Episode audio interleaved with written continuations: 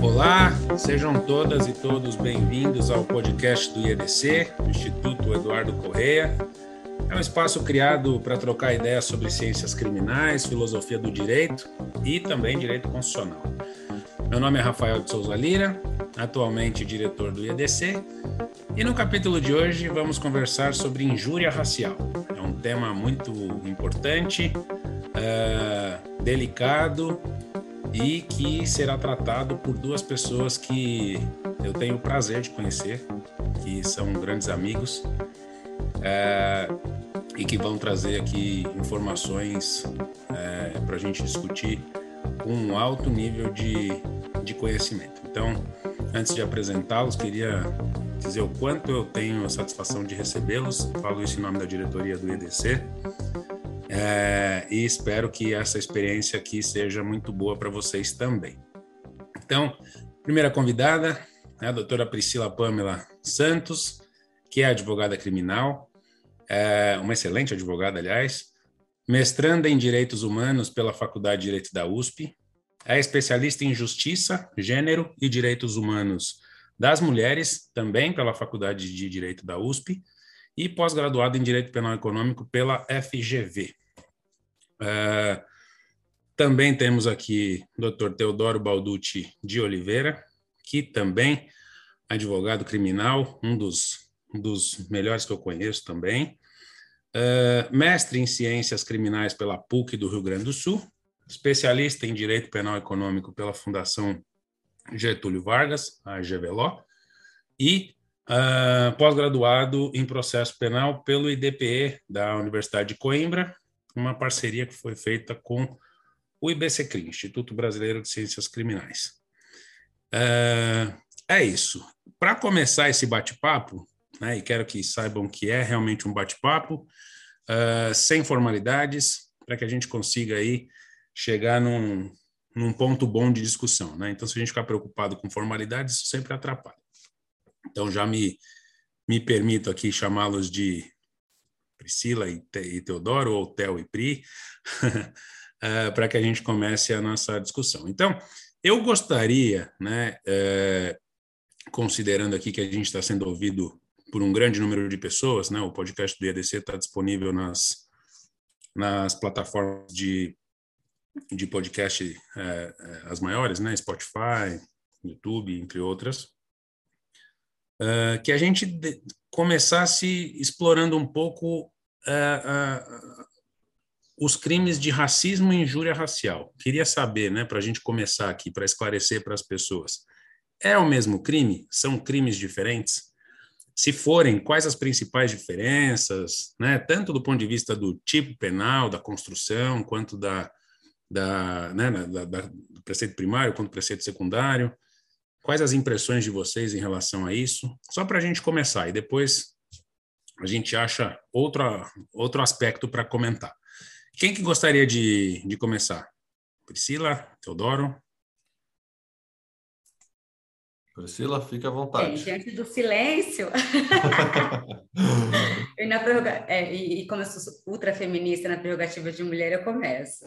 Claro, é, eu entendo que são, é, em, que pese a construção né, do tipo, né, técnica do tipo, tenha sido de forma a individualizá-los, né, a torná-los tipos diferentes, eles são tipos iguais. A finalidade do, da proteção da norma é a mesma. É, o que, que, eu sempre eu costumo dizer, defendo muito, inclusive, que o tipo de injúria racial ele é completamente desnecessário e ele é mais do que desnecessário. Ele é um tipo criado foi, ele é muito maléfico para nosso combate de fato aos crimes de ódio, ao crime racial, porque ele esvazia a conduta do racismo. Né? Então, o que, que é o racismo? Nada mais é do que é, a, a prática de ações ou até mesmo de omissões que que imponham ali uma condição de secundaridade, subordinação de pessoas em relação à sua etnia, ou religião, ou orientação sexual, sexo, gênero, enfim. É, e que colocam essa pessoa num patamar de desigualdade de outras, das outras pessoas.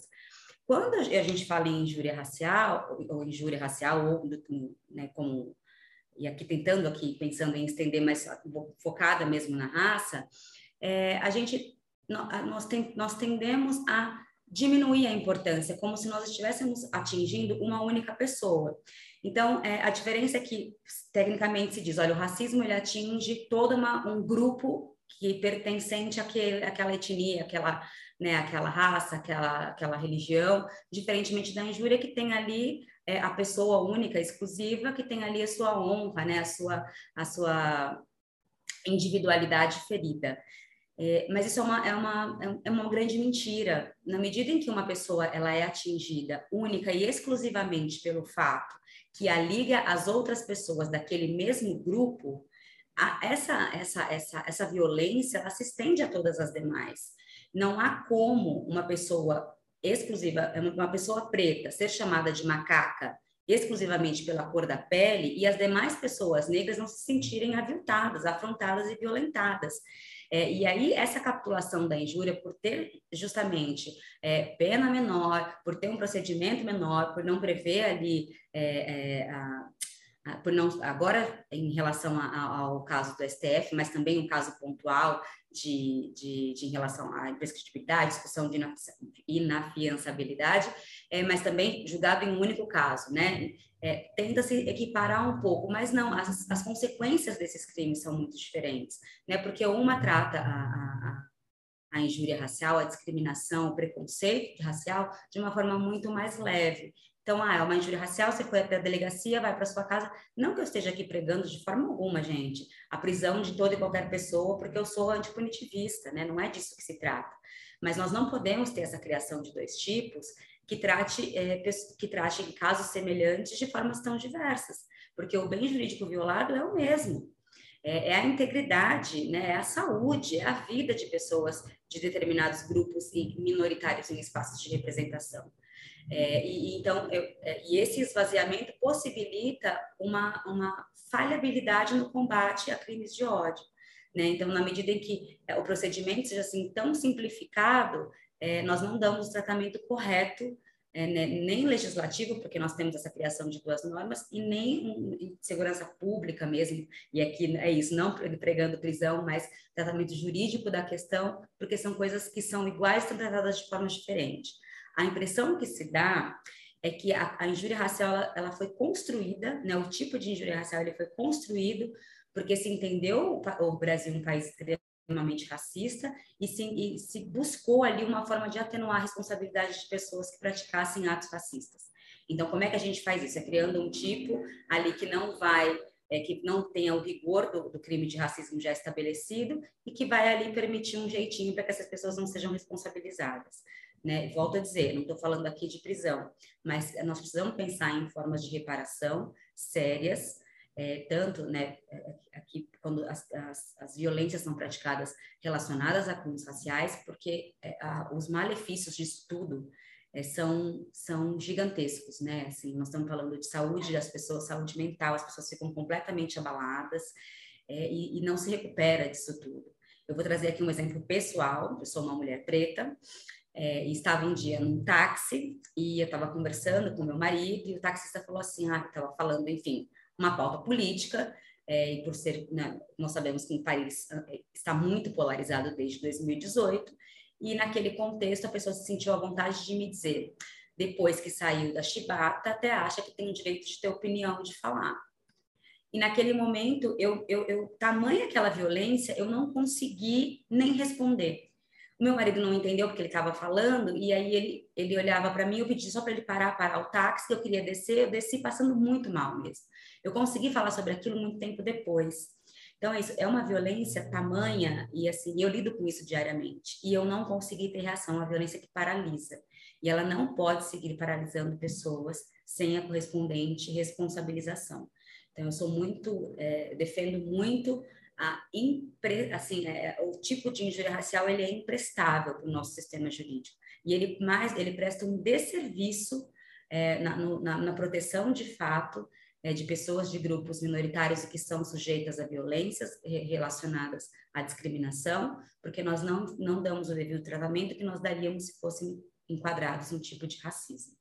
É isso, só para a gente começar aqui vou ouvir aqui o Theo um pouquinho, mas é, ressalto, gente, que não estou pedindo aqui pena de prisão, não é disso que se trata, mas a mudança de cultura, o direito penal, ele querendo ou não, ele passa também por uma mudança de cultura. O direito é, é um instrumento de transformação social e, nós, e ele precisa ser aliado na pauta, né, da, de, de, de, de questões relacionadas à discriminação de raça, especialmente.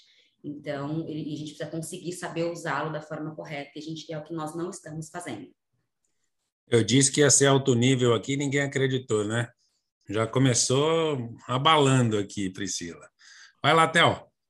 Ô, Rafa, eu acho que depois do que, do que a Pri colocou, nada mais a ser, a, a ser dito, né? A Pri faz uma, a Priscila faz uma, uma distinção muito importante é, é, acerca é, dos, dos crimes e a maneira como ele foi enfrentado e como deixou de ser enfrentado a partir da decisão recente do Supremo Tribunal Federal. A Priscila falou uma coisa que ela uh, é muito importante, que consta, inclusive, do voto do ministro Edson Fachin, que foi relator do HC 154248 de outubro, agora de 2021. Não há como uh, se pensar a injúria racial como uma mera modalidade de injúria na qual, com a ofensa, se atinge uh, um ser humano específico, racializado, para usar a expressão uh, do ministro Edson Fachin, sem identificar essa pessoa como pertencente a um grupo maior. Quer dizer, não há como uh, fazer essa, esse ataque, não há como injuriar aquela pessoa sem atingir toda uma comunidade, todo um grupo muito maior e, portanto, praticar a conduta na modalidade do racismo. Quer dizer, a Priscila tem muita razão quando diz é um desserviço pensar a injúria racial como modalidade de injúria, né? Uh, como uh, historicamente uh, sempre se fez, sempre se fez no Brasil. E uma confusão que só foi feita, que só foi, vamos dizer assim, entre aspas, autorizada a partir justamente da criação do tipo, porque se se tivesse ficado na lei de 89, de alguma maneira se estaria ainda tratando de racismo e não de injúria racial. De novo, hoje uh, a injúria racial é reconhecida pelo Supremo Tribunal Federal como modalidade de racismo e não mais meramente com uma qualificação da injúria, e, portanto, inafiançável, imprescritível e sujeita uh, apenas de reclusão, de acordo ali com o inciso 42 do artigo 5 da Constituição Federal. Foi é, uma decisão importante do Supremo Tribunal Federal para dar um tratamento mais digno um tratamento penal mais digno à gravidade uh, da infração. Porque realmente, uh, a hora que se analisa o tipo penal da injúria racial, uh, as penas, os requisitos de procedibilidade, né, ou requisito de procedibilidade, é uma ação penal pública condicionada à representação, coisa também que mudou recentemente, até 2009 isso era uma ação privada ainda. Quer dizer, não dá para nós, no Brasil, país uh, mais, com mais negros né, fora da África no mundo, 56% da população negra, ficar dependendo é, de uma representação uh, uh, para que essa ação penal se desenvolva. Quer dizer, não dá para continuar pensando nesse tipo de crime como uma modalidade de injúria que pode, que pode descansar na, uh, na vontade ou mesmo da possibilidade desse ofendido procurar as autoridades. Quer dizer, é necessário que o poder público intervenha, é necessário que o Ministério Público atue. Seria necessário, penso eu, uh, que uh, uh, o que hoje se tem como, como injúria racial fosse sim um crime de ação penal pública incondicionada, porque isso diz respeito com as próprias bases da nossa sociedade. Quer dizer, sem isso a gente não, não consegue, não vai conseguir jamais ter uma democracia no Brasil realmente efetiva. Pois é, olha só, minha ideia, né? Ouvindo vocês aqui. Eu, eu sempre acho que o, as pessoas têm a falsa, né? E esse discurso não é meu, mas eu adotei porque eu realmente acredito. É, as pessoas acham que o direito penal resolve tudo. Né? Esse é um problema que a gente tem no Brasil, tem em outros lugares também, mas especialmente aqui, que movimenta muito o poder legislativo, a mídia com sua parcela de, de, de, de incentivo, é, e sabemos que isso não resolve. Né? Então, assim, sem prejuízo do que vocês disseram, né, ser, é, pela forma com que os tipos existem, né, tanto de os de racismo da, da lei de 89 quanto uh, uh, da injúria racial, acho que a gente tem um problema aí que é cultural. Acho que a gente precisa pensar, né? Então, por exemplo, a Priscila falou sobre, olha, é, não estou aqui defendendo a prisão. Sim, eu acho também que não faz, é, não, não, não resolve sozinho. A gente tem, né, quando a gente está diante de um caso concreto, é o que a gente tem para fazer, né, é o que cabe ao Poder Judiciário, né, sendo o caso aplicar. Mas acho que assim, a gente precisa pensar em termos de poder público como resolver isso de uma vez por todas. Theo trouxe um dado aí da proporção de pessoas negras no, no, no Brasil assim, a gente tem uma maioria. Por que, que a gente né, não consegue mudar a cultura? Será que, que o que, que a gente pode fazer em termos de poder público para melhorar essa situação e depender cada vez menos do poder judiciário criminal? Né? É, é, vocês poderiam discutir um pouco isso? Não sei se Priscila queria comentar também o que o, o que o Theo falou. É que eu não, não me contive aqui, desculpa. Não, acho que nós estamos muito alinhados. A fala do Theo foi, assim, foi muito ao encontro do que eu havia dito, então não, não vou, não tenho reparos. ah, a sua pergunta é de um milhão, porque assim, nós estamos aqui, é verdade, né? Desde a, a gente chama de falsa abolição, tentando discutir isso, assim, e ainda hoje as pessoas como um todo, em geral, teimam em se assumir racistas é, porque é uma pecha muito ruim de se, né, de se carregar, mas o fato é que nós somos racistas, nós reproduzimos cotidianamente racismo, nós reproduzimos a estrutura que nos foi ensinada. O nosso país ele é construído em bases racializadas, nas quais as pessoas negras foram colocadas numa condição de subalternidade, numa condição secundária de importância. Não, não só secundária, na verdade, de importância, nós fomos colocados numa condição de eliminação. Né? Então, é, foram criadas condições. Eu, eu, sempre gosto de falar disso quando eu falo de racismo, porque até hoje eu sou questionada: ah, mas agora já passaram tantos anos, por que, que vocês ainda defendem isso? Ações afirmativas e tal. Mas porque foi criado, foi construído um arcabouço normativo para manutenção da exclusão das pessoas negras recém-libertas. Né? Então, antes de serem libertadas, é, foram editadas leis para inviabilizar o acesso de pessoas negras à terra, e aí, com a, a, vinda de imigrantes, com a, a, um estímulo, né, com incentivo para a vinda de imigrantes para um trabalho, os negros perderam a chance de trabalho, então já não tem onde morar, não tem terra, não tem trabalho. Antes também da, da, do, da, da, abolição, tinham os decretos que eram vários, de vários municípios diferentes, mas que tratavam da impossibilidade de educação por parte das pessoas escravizadas. Então, assim, foi feito, tudo foi construído para o extermínio mesmo da população negra, que foram, nós somos tão resistentes que nós estamos aqui brigando, entendeu? É, e, e, e, e não se criou, não se criaram medidas necessárias para realocar essas pessoas numa, num novo modelo de sociedade. Então, que estão aí, que, e, nós, e assim, as pessoas estão aí até hoje tentando ser inseridas. Então, toda, toda a construção foi feita dessa forma. E aí, né, a gente vai tendo as várias formas que o racismo vai operando. Tem essa que foi uma estrutura feita para as pessoas seguirem as margens, né? A, a mídia também ajudou muito, a cultura, a, a, a perpetuar a, no imaginário, no coletivo, no imaginário coletivo, a sensação de que pessoas negras são mais afetas à prática de crime, são as mais preguiçosas, são as mais violentas. E aí se cria, então, uma nova cultura que vai deslocando também é, esse perfil para o encarceramento de pessoas negras. Então, nós, nós, a estrutura é essa. Mudar a estrutura parte do pressuposto de se entender as origens, e essas origens não são discutidas, a gente não aprende isso na escola. Ninguém fala da lei, da lei do João Sem Terra, que é essa que começa a inviabilizar o acesso das pessoas à, à, à terra. Né? Ninguém fala das leis é, que eram editadas para impedir o acesso de pessoas escravizadas à educação. Ninguém fala das leis que incentivaram os imigrantes para ocuparem os postos de trabalho remunerado.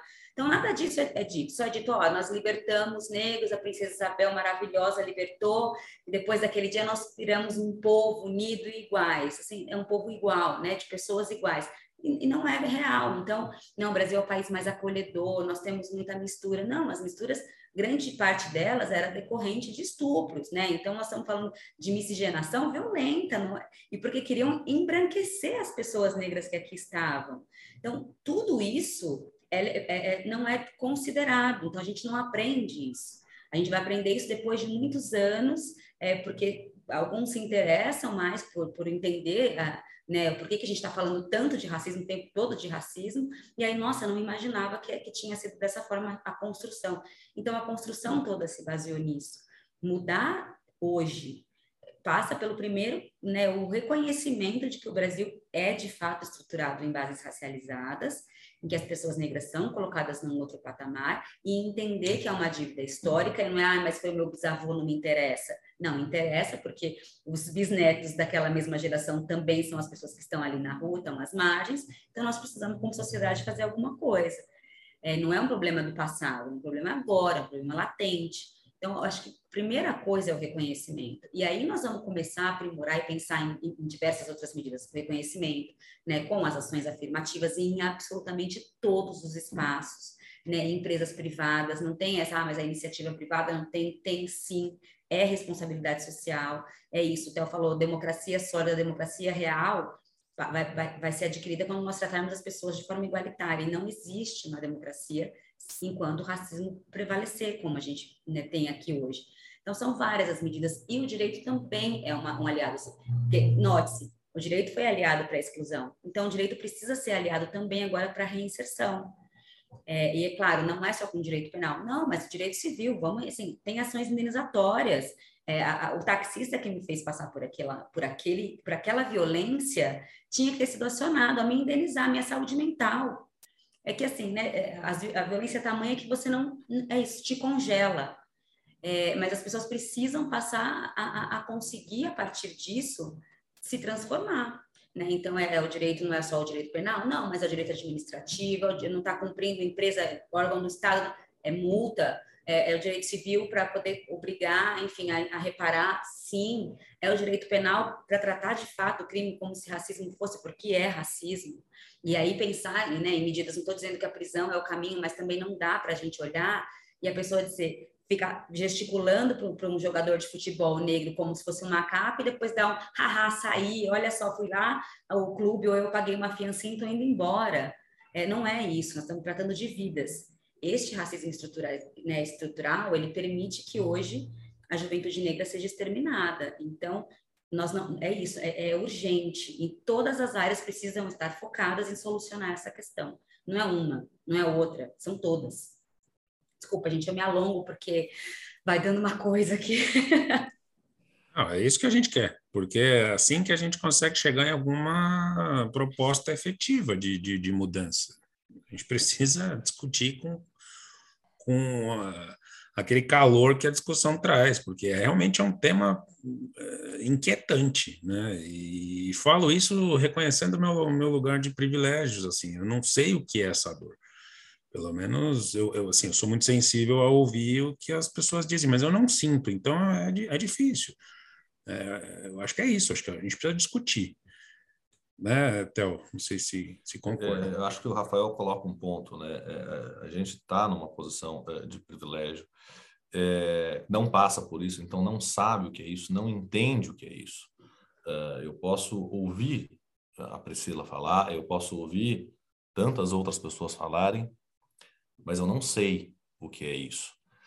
É, a Priscila falou uma coisa aqui muito importante, quer dizer, a gente aprende a história, a gente lê a história na escola de uma determinada maneira muito infantilizada, é, muito hipócrita e muito infantilizada. E a gente vai, os poucos, né, que depois vão questionar isso, acabam entendendo que na verdade nada daquilo, nada daquilo é como como realmente uh, nos foi passado.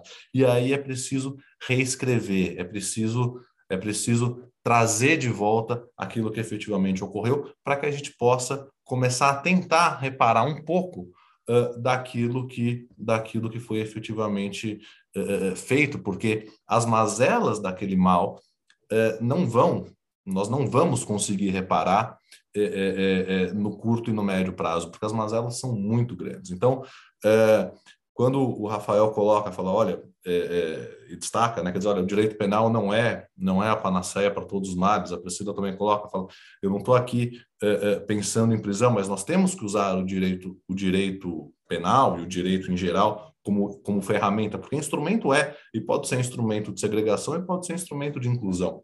Né? Eh, eu sou um advogado criminalista, eu, eu, eu tenho paixão pela, pela, pela defesa, eu tenho paixão pelas garantias fundamentais, mas eu também tenho convicção que sem um enfrentamento adequado do racismo, sem um enfrentamento forte do racismo, não há que se falar, não dá para falar em garantias fundamentais. Né? Nós temos na base do racismo uh, uh, o extermínio que a polícia, muitas vezes as polícias praticaram e praticam uh, no Brasil né? São chacinas semanalmente, mensalmente noticiadas no Brasil, né? Majoritariamente em desfavor uh, de jovens negros, né? Então, uh, não dá para pensar uh, num direito penal garantista, não dá para pensar num iluminismo penal sem pensar antes num combate efetivo às práticas racistas. E me parece, nesse sentido, que andou muito bem o Supremo Tribunal Federal nesse sentido, nesse julgamento uh, de, de, de, outubro de 2021, ao reconhecer a prescritibilidade uh, desse tipo de, de crime. Né? Melhor seria, melhor seria se o legislativo desse um outro tratamento à questão. Né? Mas o Supremo Tribunal Federal uh, fez, talvez até tardiamente, fez o que pôde nesse momento e me parece que de maneira muito acertada. Eu destaco a única divergência nesse habeas corpus foi do ministro Nunes Marques, né? É, se ancorando num, num posicionamento ainda é, de que, olha, o crime de injúria racial e o crime de racismo dizem com bens jurídicos distintos, né? Aquele é, é, diz com algo específico, a injúria racial com a, com a honra subjetiva da pessoa ofendida e o crime de racismo com a dignidade da pessoa humana. Quer dizer, então nós estamos de alguma maneira, relendo a injúria racial apartada da dignidade da pessoa humana, o que por si só me parece me parece um contrassenso lógico, me parece que infirma completamente o voto do ministro Nunes Marques. Então, é, é, eu acho talvez a maior, a maior, o maior argumento a favor da decisão majoritária do Supremo seja o próprio voto do ministro Nunes Marques, que, que mostra ali a fragilidade da sua, da sua construção teórica, é, hora que vai uh, pela fundamentação do bem jurídico, me parece que ele, que ele uh, deixa transparecer a fragilidade do argumento, embora reconheça que tenha sido historicamente a maneira como se cindiu esses dois crimes por meio da doutrina, o que, o que também diz muito. Né? É, mas a Priscila estava falando, quando o Rafael pergunta, né, quer dizer, como, como, como extirpar isso, né? como, como minorar isso, se não por meio uh, do direito penal, enfim, quais outras coisas nós podemos fazer além do direito penal? Primeira coisa, a Priscila colocou isso muito bem, é a questão do, do racismo estrutural, a expressão que está muito em voga, se não me engano, primordialmente usada pelo, pelo Silvio Almeida, é, nada mais é do que produto de um racismo que foi estruturado nessa sociedade. A nossa sociedade foi estruturada em cima disso. Então, uh, não dá nem para a gente enxergar esse racismo como uma, como uma chaga ou como uma disfunção do sistema. Ele nada mais é do que parte integrante desse sistema, então tem que repensar o sistema. Quer dizer, nós temos que pensar uh, tudo, isso está lá, isso está na origem. Quer dizer, se a gente não, não voltar lá atrás e começar a reescrever as instituições uh, contra essa prática, contra essa leitura da história, contra essa leitura social que legitima, em alguma medida, esse tipo de coisa, nós não vamos conseguir é, é, diminuir ou extirpar é, esse tipo de esse tipo de conduta. É, enfim, outra outra expressão que me parece muito muito adequada, muito feliz, que foi mencionada inclusive pelo Abadias do Nascimento, que é uh, a do racismo à brasileira, né? Porque o racismo brasileiro é um racismo é um racismo muito covarde, dizer, né? É um racismo que que não se assume. É um racismo que, portanto, não tem culpa e não tem autocrítica. E é verdade. Quer dizer, eh, tem uma pesquisa de 95 da Folha de São Paulo, ela fez, foi a Folha de São Paulo com o Datafolha, é, e na qual foram feitas uma dezena de perguntas para um grupo grande de pessoas para identificar, é, é, enfim, se havia racismo, se as pessoas se viam como racistas ou se não se viam como racistas, se mesmo assim é, externavam comportamentos racistas. E, curiosamente, 89% dos brasileiros afirmavam existir racismo no Brasil, só que só 10% se reconheciam efetivamente preconceituosos, né? É, é, o que é, enfim, é, para mim é, muito sintomático, né? É, é, enfim, de estudo aí, né? Essa, essa, essa simples constatação de estudo. É, e aí, enfim, no desenrolar da pesquisa se percebe que 87% das pessoas, ao responder algumas perguntas, revelaram traços de preconceito. O que me sugere que, na verdade, então, por essa pesquisa, nós teríamos uma leitura de que 87% da população brasileira demonstra é, é, preconceito ou tem práticas racistas ou, enfim, práticas preconceituosas é, é, ou discriminatórias, né? E aí fazendo a distinção entre racismo, preconceito e discriminação também, que embora interligadas, são são são são, são coisas distintas, manifestações é, distintas de um mesmo fenômeno. Mas 87% dessa população revela isso numa entrevista, o que significa que muito provavelmente o número é maior, porque as pessoas, para não se reconhecerem racistas, é porque tem vergonha disso. E mesmo assim, 87% acaba de alguma maneira involuntariamente externando um comportamento racista numa pesquisa que sabe que vai ser publicada. Quer dizer, esse número é certamente maior. Ele é um número certamente maior. Isso em 95. É, a gente não pode fazer uma leitura, uma leitura da história, enfim, atrelada ao progresso, né? imaginando que quando, quanto mais tempo passa, mais a gente progride. Você sabe que essa é uma leitura equivocada da história, mas uh, eu não tenho nenhuma dificuldade em afirmar que se esse número era de 87 em 95, hoje, hoje talvez esteja pior, né? porque nós, nós temos, uh, enfim, um presidente da República que uh, externa ou que faz emergir o que há de pior na nossa população e que certamente algumas práticas discriminatórias, algumas práticas raciais aparentemente estão muito mais uh, uh, frequentes nos últimos anos do que do que eram talvez 20 anos atrás, né? É, isso porque claro uh, esses esses microfascismos que que, que, que estão aí na sociedade, essas pessoas desenvolvem esse tipo de comportamento acabaram perdendo a vergonha, né? A partir do momento que se tem falas que eu não vou repetir aqui, mas recentes do nosso presidente da República, certamente as pessoas que o elegeram se sentem legitimadas a externar um comportamento que antes acerca do qual antes tinham alguma vergonha.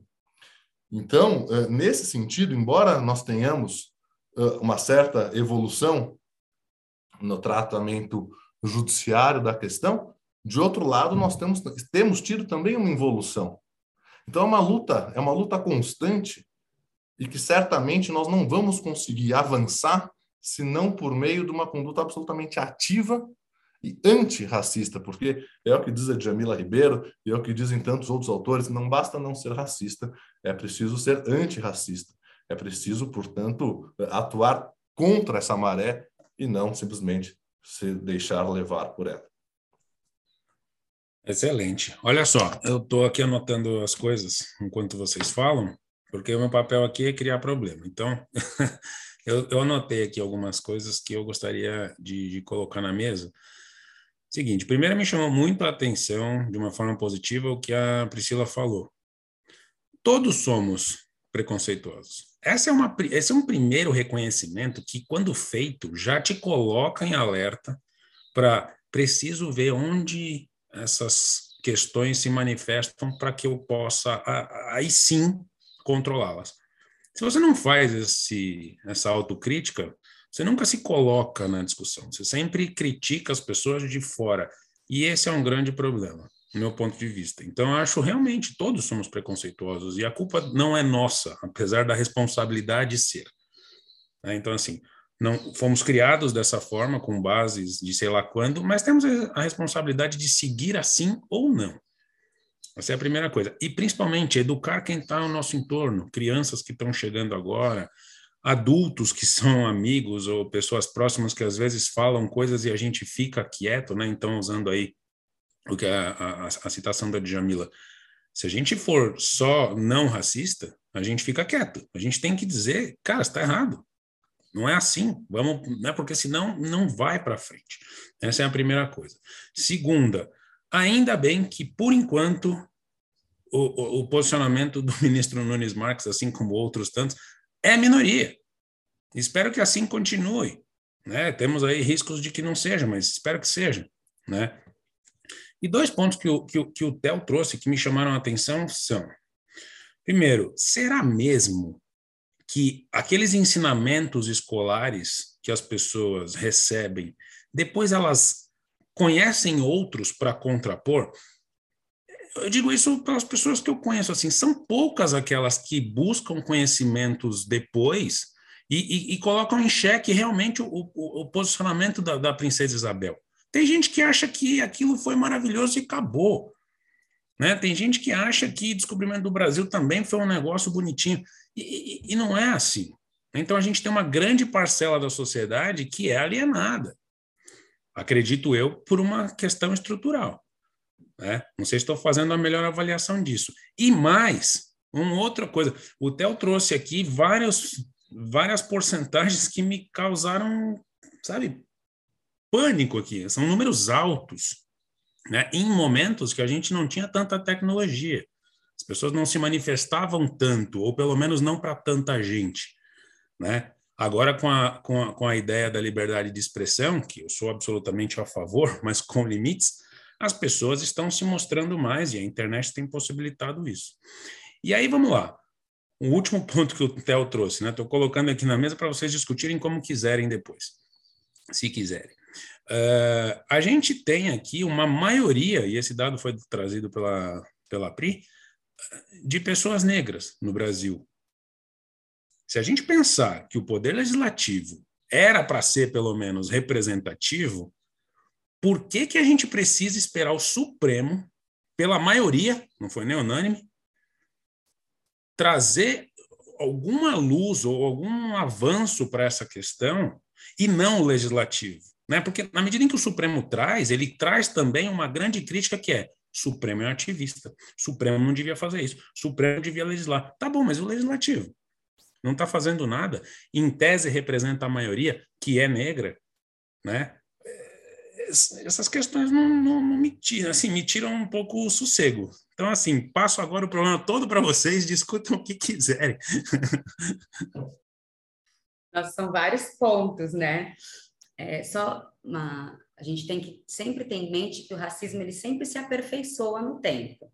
Né? A gente está falando lá de um racismo bíblico, né? que não, essas pessoas, porque se colocou o homem branco como o centro, como o universal, então o que não é branco é aquele que tem a, né, ali alguma maldição, é aquele que precisa pagar pecado, é aquele. Então a gente tem desde o racismo bíblico, aí tem o racismo científico, que então não, mas pessoas negras são de fato cientificamente inferiores às pessoas brancas, né? E aquilo é discutido por muito tempo, e assim, gente, não, não existe diferenças, né? As pessoas são iguais, é uma mesma raça, né? Todos são humanos com as mesmas características, enfim, não tem diferenças, mas isso se perpetua por durante muito tempo. E aí a gente vem e trata do racismo que é o racismo também é, o, o institucional, tem o racismo recreativo, que são essas piadas que, ah, mas também serviço de preto, lá, né? É, por quê? Porque preto é burro, porque preto não sabe o que faz. Então, isso vai fazendo e vai em uma forma de piada, numa forma que as pessoas aceitam, que as pessoas riem é, de, de, ao subjugar outras exclusivamente pela etnia. Né? E aí e tem o bendito do racismo que é institucional. Você trouxe, Rafa, um ponto de tá, mas por que, que tem que vir do STF e não do próprio legislativo? Por que, que a gente precisa olhar? Tá, num país 56% de pessoas pretas, nós temos um legislativo muito branco. Porque é a instituição. As instituições, elas vêm de, desde sempre. Essas mesmas instituições que criaram aquelas regras que eu falei lá no pré-abolição porque ninguém quer perder espaço de privilégio de poder, gente. Assim, isso é uma falácia. E esse e é por que, que é tão difícil o combate ao racismo? Porque ninguém quer levantar da cadeirinha para deixar o outro sentar. para deixar a pessoa que você acha que não tem mérito suficiente, que não tem uma família tradicional que conquistou sei lá o quê. Então, ninguém quer abrir mão de espaços. E ao não abrir, é evidente, vão ficar sempre, as ocupações são sempre as mesmas. Então, não só no legislativo, e o STF, gente? Olha para o STF. O nosso, a nossa Corte Máxima de Justiça é vergonhosa a composição. E aqui não estou falando absolutamente, não entrando no mérito de cada ministro, da qualidade de cada ministro, mas é assim, é um órgão completamente desfuncional em relação à população brasileira. Não tem, nós temos duas mulheres, nós não temos pessoas negras, num país majoritariamente preto. Então, assim, é, é, é, no legislativo, é no judiciário, é no executivo, são nas instituições privadas, né? Os cargos de liderança não são dados. E assim, por quê? Ah, porque eu vou trazer a indicação, mas a minha indicação vem do meu amigo da escola, o meu amigo da escola é uma escola estritamente branca, então vai vir um outro branco. É, e isso é, se perpetua, não tem jeito. Por isso que a implementação de ações afirmativas, ela é, assim, ela é para ontem. E não é, ah, vamos colocar 30%. Ai, mas, gente, a empresa não conseguiu, tentou o processo seletivo, não aparecem pessoas qualificadas. Chega desse argumento. Não tem a qualificação necessária, capacita. É assim que se faz. Dá trabalho. Falar em diversidade, falar em inclusão de forma séria e comprometida de, de forma a transformar a sociedade, de forma a buscar uma democracia sólida, de forma a ser mesmo antirracista, dá um mega trabalho, gente. Não é para, não é fácil. E precisa, primeiramente, para além, assim, é o reconhecimento e num segundo passo é justamente esse abrir mão de privilégios. Porque se não houver essa abertura, nós não temos como caminhar, porque as estruturas estão formadas nas suas, nas suas lideranças por pessoas brancas e elas, se elas não saírem para que outras pessoas, e mais, para que outras pessoas com assentos reservados de minorias em espaços de representação, nada muda. Né? É, é, é tudo tão né, interligado, assim, por que, que a polícia mata a cada 23 minutos um jovem negro? Por conta dessa estrutura. Ah, mas tem muitos policiais negros. Tem, mas lembra do racismo recreativo que eu estava falando agora há pouco? Eu já estou misturando os assuntos, é porque são muitos mesmo, você fez provocações e estou tentando responder. o racismo recreativo de agora há pouco, o negro preguiçoso, o negro que é o bandido, aqueles memes sempre com pessoas pretas praticando crimes. É, assim, a Defensoria fez uma pesquisa sensacional que mostra que Pessoas brancas são presas com maior eh, quantidade de drogas e com drogas tidas mais pesadas, né, se é que existe essa, essa possibilidade de divisão, e elas têm maior desclassificação, índice de desclassificação muito maior do que pessoas negras, que são presas com quantidade menor e com mais quantidade de maconha e que são tidas por traficantes. É, então, as instituições estão reproduzindo o tempo todo. Né? Por que, que, a polícia mais mata? Porque a polícia também está, porque o policial ele é racista, é tal qual como toda a sociedade brasileira. E ele aprende que a pessoa suspeita é a pessoa preta que está passando. Então ele vai automaticamente agir contra aquela pessoa. E aí as abordagens são muito mais violentas, as pessoas não têm nenhum direito assegurado. E aí e esse caos todo se instala. Nós estamos falando de um caos. E, e uma última, uma, assim, gente, desculpa, são vários assuntos, estou tentando dar um respiro entre cada um deles. O último, é, o, quer dizer, não sei se o último, mas um dos que eu anotei aqui também que o Rafa trouxe, que é da questão do currículo. O que, que a gente sempre diz, né? Que houve um epistemicídio, houve um apagamento do conhecimento e da cultura negra como um todo. E houve um apagamento da história das pessoas, né, da diáspora africana, das pessoas que foram sequestradas dos seus países para as Américas. Né? E aí, neste apagamento, uma nova construção histórica se deu, que é a partir dessa versão romantizada. E essa versão se perpetua, e ela se perpetua fortemente. Você falou, Rafa, e são pouquíssimas as pessoas mesmo que contestam. Fala, será que foi assim mesmo? Está no currículo escolar até hoje. As mesmas histórias. Nas aulas de histórias, as reproduções são as mesmas. Então, a gente não está mudando isso né? nem na escola. E assim, as pessoas começam a, a, a, fazer isso quando? Quando participam de algum movimento, de algum tipo de militância, aquilo desperta. Nossa, não tinha pensado nisso. E aí provoca. Se não, você vive na sua zona de conforto e não entra nessa temática. Então, é, gente, mudar isso é assim, é muito, muito, muito difícil. Passando pelo reconhecimento em primeiro lugar, abertura de espaços de, né, de sair da cadeirinha para dar para a coleguinha sentar, é, capacitando pessoas, investindo, e sim vai dar trabalho, eu não vou colher os frutos disso, eu não vou ver. não vou ver um, um, país menos desigual. É muito triste dizer isso, que eu brigo todos os dias para que isso aconteça, mas eu tenho certeza que eu não vou conseguir olhar ali e falar: caramba, olha que incrível, porque nós retrocedemos muito, como bem disse o Theo. Mas, assim, eu, a gente precisa falar dessas medidas que precisam ser implementadas desde o currículo escolar até tudo, para que um dia, né, as pessoas lá na frente, sei lá qual geração, vai poder dizer: nossa, isso aconteceu no Brasil por tantos anos assim. É, é, é o que assim, a minha esperança. A nossa, a nossa. Esse, esses debates, eles nunca eles nunca estão nos espaços centrais de poder, né? É, esse é o problema.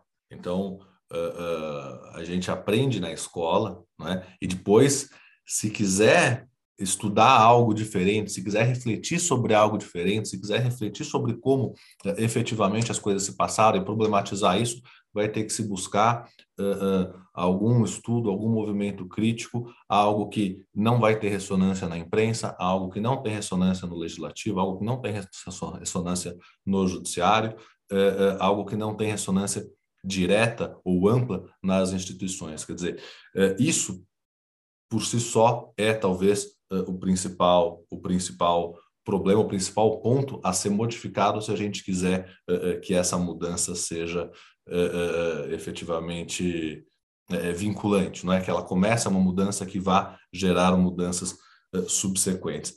A Pri estava falando ali do tratamento que a polícia dá, né, esse tratamento diferenciado. Agora tem, enfim, eu não sei onde que eu li, mas o, o, próprio a próprio manual de abordagem da Polícia Civil ela dizendo, olha, é claro, nós somos treinados para isso, quer dizer, não dá para não dá para abordar um jovem no Jardim Paulista da mesma maneira que eu vou abordar na periferia. Quer dizer, se ele aborda na periferia daquele, eh, da maneira que ele aborda no Jardim Paulista, entende ele, né, de maneira absolutamente equivocada, evidente, que ele não vai ser respeitado, ao passo que se ele abordar no Jardim Paulista da maneira que ele aborda na periferia, ele é, enfim, exonerado no dia seguinte. Então, é, isso não é só o policial militar na ponta da lança ali, mas isso está absolutamente institucionalizado. E não só na polícia, não só no judiciário, não só no legislativo. Vamos olhar uh, para o próprio nome injuris, né, da injúria racial. A Priscila falou aqui muito bem, isso é etnia, né? Raça é uma só, raça é a raça humana. E mesmo assim, o nome injuris daqueles dois tipos que nós estamos discutindo aqui são injúria racial e racismo. Quer dizer, não, não, deve, não deveria ser disso né, a, a, a, se tratar, não deveriam ser esses os nomes uh, uh, para designar esse tipo de conduta. Né? As palavras dizem coisas, é preciso, é preciso tomar cuidado com isso. E ainda nessa questão da linguagem, quando a imprensa vai noticiar que um jovem negro foi preso com drogas ou apreendido com drogas, ela vai qualificá-lo de traficante. Se essa mesma apreensão, ou uma apreensão muito mais significativa em termos de, de volume e potencialidade lesiva daquele entorpecente, ela vai dizer se aquele for um jovem branco, que se trata de um estudante que teve é, consigo apreendido sei lá quantos é, quilos de maconha ou sei lá quantos comprimidos de êxtase. Enfim, o tratamento é totalmente diferente em todas as instâncias, em todas as instituições. E é justamente por isso que o racismo é estrutural. E é justamente isso que precisa ser reconstruído. É isso aí. Bom, o tempo passa muitíssimo rápido, principalmente quando a conversa está boa. É, a gente já está aqui caminhando para o final do nosso podcast. E é, eu estou querendo aqui causar menos transtornos, mas eu, a Priscila me trouxe um, um ponto aqui que chama muita atenção, que, que é a questão da, né, das pessoas terem a consciência de dar o seu lugar para as outras, né, para a gente ter ali. E eu acho que esse é o grande.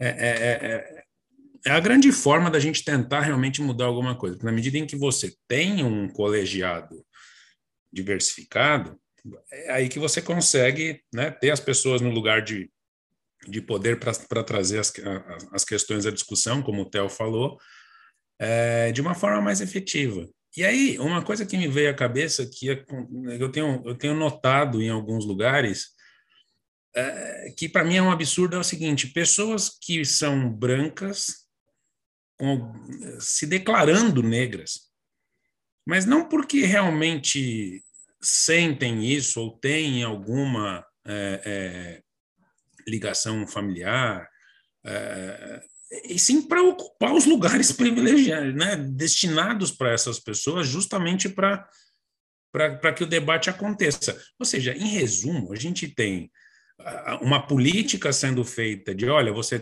né, as pessoas, estamos reconhecendo que tem pessoas com privilégios e outras não, estamos reconhecendo um problema estrutural e, e, e, e de muito tempo, mas ao mesmo tempo está se dando uma forma de tangenciar isso e as mesmas pessoas ocuparem os lugares, ou seja, a discussão não vai acontecer se a gente não ficar de olho nisso.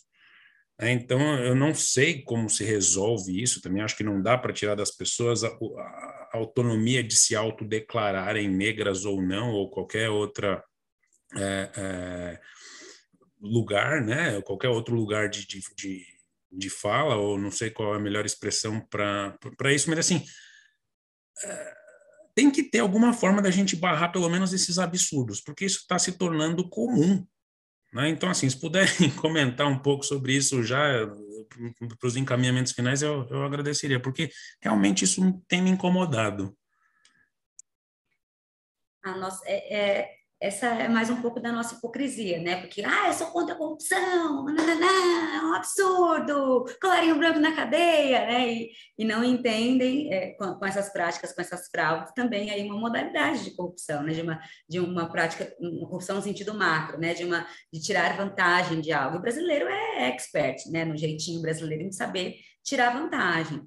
É que é, essa discussão ela tem que ser sempre feita com uma forma, de forma muito cuidadosa para não inviabilizar essa implementação de ações afirmativas, porque nós vamos ter burla, né? Nós vamos ter pessoas burlando aí de todos os, assim, sempre, porque justamente a nossa cultura é a de praticar, de dar um jeitinho para conseguir é, é, esse ou aquele favorecimento. É, então, é, é, colocar como, assim, é, é ter ali, é óbvio, critério de autoidentificação, e daí, não sei, uma, uma comissão que faça uma validação depois, também isso é muito complexo, tá, gente? Porque existem pessoas pretas de pele muito clara, né, é, mas com traços mais marcados, ali com todo... Então, também a, a, a, discussão sobre a comissão ali, que vai validar ou não, é, é, é muito complexa, né? Essa a gente entra, fala que a gente entra num debate que relacionado ao colorismo, porque aqui no Brasil, né, essa miscigenação, ela possibilitou pessoas pretas de diversos tons de pele, desde a, a pessoa retinta, né, que é quem tem a pele mais escura, até a pessoa de pele muito clara, assim, muito clara. Tem pessoas de traços mais finos, outros têm traços mais marcados, e isso não faz com que a pessoa seja menos ou mais branca, claro, faz com que ela tenha mais aceite, mais trânsito em alguns lugares, porque as pessoas é, têm a tendência de embranquecê-las. Ah, mas você não é preta, ah, não, mas você não, né? Então, é, a gente tem que sempre tomar cuidado para não cair nessas armadilhas, né? Para ficar dividindo ainda mais, né? A, a, uma, uma, um grupo que já é dividido, que já foi, né? Que teve a sua língua ali né, prejudicada porque são várias etnias, várias línguas diferentes, então perdeu-se língua, perdeu-se identidade, perdeu-se tudo. É, é bizarro vocês me perguntarem de onde é que você vem. Eu disse, não sei né? Não, sei, não sei de que parte, da, do, qual país da África vem a minha família, não faço ideia. Então, isso é muito louco. Então, a gente é, é não desunir mais é, este grupo que já foi tão destruído, né? Assim, tão criminosamente desunido. É, então, é muito difícil, acho que essa é uma discussão sempre que tem que ter, assim, muito cuidadosa para se evitar as fraudes nesses processos de cotas que, que, digo, não, acho que 30% não contemplam. Se nós temos 56% de pessoas pretas, nós temos que ter 56% de pessoas pretas em todos os espaços, né, de, de, de, de, todos os lugares, e aí não só em espaços é, de, de, subordinação, mas nos espaços de liderança também. Então, estou sendo aqui até mais radical, é levantar mesmo da cadeira, é, e mas ainda assim claro, tomando todas as precauções devidas, mas que vai passar, gente, uma ou outra pessoa que vai fraudar, é isso é e faz parte. Faz parte de uma política maior, entendeu? Que é essa inclusão. Umas ou outras vão conseguir tirar vantagem disso tudo? Vão. E aí é tentando depois com tudo isso, ajustando, né, as, ali as, as formas, né, para poder aprimorar esses processos né, de, de inclusão e de seleção, mas não tornando essa uma questão principal para não inviabilizar é, é, essas políticas afirmativas. Acho que é isso. É, eu, eu, concordo que esse é talvez o, o a maior dificuldade, a, é, é, é um equilíbrio muito fino aí em como fazer isso. Eu não vejo como tirar a autodeclaração. Parece que seria uma violência é, muito grande pensar em. Nem foi isso que eu disse, hein, gente? Nem não, eu sei, isso. claro, claro. é, é, só, só, tô, só tô ratificando aqui, estamos aqui os três falando a mesma coisa, mas é, só, só reiterando isso. Quer dizer, me parece que seria uma violência muito grande é, é, passar por uma, uma banca, uma comissão, enfim, para designar a que, a que etnia tal pessoa pertence ou deixa de pertencer. Isso tem que ser autorreferencial. E sim, haverá fraudes, não há dúvida. E é aí que incide o direito penal com todas as suas garantias. E mesmo incidindo o direito penal, também vai se ter absolvição de culpados. Sim, porque isso faz parte eh, de um sistema idealizado que não se contenta com, uh, ou que não admite, ou pelo menos na teoria, não admite a condenação do inocente, mas tolera a absolvição do culpado. Então, me parece aqui que a política tem que ser essa que, tá, que já está sendo feita. Eu mudaria, como diz a Priscila, é, o percentual. Se há 56% de negros na nossa população, que haja 56% de vaga nos espaços. Mas certamente, certamente tem que ser por meio de autodeclaração. Não pode ser diferente, sob pena da gente voltar para os momentos mais negros. Pô, olha só, olha só, o que erro. Que olha erro, só, em plena olha gravação. Só. Pois é, né? Os momentos mais terríveis de nossa história. E está aqui, eu, talvez no final desse podcast, dando exemplo, né, desse, daqui dei todos os exemplos, do racismo estrutural, dessa, de, de como isso está marcado, de como a gente traz consigo sem perceber. Mas a, a, a, postura, me parece, e aqui sem querer fazer um autoelogio, porque isso efetivamente não, não é elogiável, mas é, aqui o que se tem que fazer diante da percepção de que, olha, olha o que fiz, chamar atenção para isso, né? E efetivamente, é, é, é, quer dizer, não, não, não, esconder, mas lançar a luz aquilo e tomar cuidado para que isso não, não se repita, né? Mas certamente, voltando, é, colocar uma comissão para definir quem é o que, nos colocaria nos momentos mais terríveis da nossa história, sem dúvida nenhuma. Pois é, uma questão, desculpa, gente, complicada e, e, e, que precisa ser discutida frequentemente. Acho que é, uma, é um assunto que não pode sair de pauta nunca, sob pena da gente abrir espaço para continuar o que, o que já vem acontecendo, que é ruim. Bom, é, eu queria realmente agora que a gente, vocês fizessem as considerações finais, deixando aqui meu muito, muito obrigado por essa, por esse pouco de tempo aqui que a gente discutiu é, esse assunto tão importante. Então, primeiro Pri, depois Tel, é, para que possam fazer aí os, os encaminhamentos finais. Queria agradecer aqui é um instituto. Queria agradecer ao Rafa pelo convite e parabenizar pela preocupação, né, por, por propor aqui a discussão dessa temática que é tão importante é, e que se faz imprescindível a construção de uma democracia real. Né? É, nós nós não, não vamos falar nunca num país igual, num país justo, num país fraterno, no Brasil como um país acolhedor, se nós não tivermos como prioridade, se nós não tivermos como o centro do debate a questão da pauta racial. Então, eu parabenizo e agradeço muito né, pelo convite de participar dessa construção, para poder falar um pouquinho sobre esse assunto que me angustia, não só como uma mulher preta, mas como uma pessoa que quer se ver nos lugares, que quer se ver respeitada, que quer ver a, a pessoa que é, que é semelhante a mim respeitada também, e não quer vê-la diminuída como eu, como eu vejo diversas pessoas, diversos pares. Então, é, é, nesse, nessa condição de mulher preta, eu agradeço duplamente, mas também agradeço parabenizo mesmo muito pela iniciativa que é tão importante e a gente só vai conseguir mudar essa realidade a partir de discussões como essa que tragam a reflexão de pessoas que não tinham parado para pensar nisso. Porque é isso, gente, o racismo está introjectado no coletivo, no imaginário social. É, se assumir racista não é feio. feio é seguir praticando atos racistas e não se entender e não tentar se transformar. A tentar, ser antirracista é muito difícil, dá muito trabalho. Mas ao final, um dia vai valer a pena, ainda que vocês não vejam, outras pessoas colherão esses frutos. Então é isso. Obrigada, Rafa. Obrigada, Theo, pela discussão aqui enriquecedora. Obrigado, Pri. Obrigado, Rafa. Foi, foi muito importante, eu acho, essa iniciativa do IADC, um tema candente, que sempre foi candente no Brasil e que será, infelizmente, ainda candente por muitos e muitos anos, por muitas e muitas gerações. Mas é preciso que a gente faça o que fez aqui hoje, e eu reitero aqui os parabéns à iniciativa do IADC, para que um dia isso seja apenas um passado a ser esquecido. A ser esquecido, não, um passado a ser lembrado para não ser repetido. É isso aí, gente. Eu, da minha parte aqui, fico muito satisfeito de poder estar é, nessa posição de apresentador do podcast. Agradeço ao IEDC por isso, porque foi uma, um momento assim de muito é, enriquecimento para mim, é, intelectual, também de estar com vocês, são amigos queridos. Fazia tempo que a gente não, não se falava, né, mesmo aqui virtualmente, então fico muito satisfeito. É, só assina embaixo do que vocês falaram.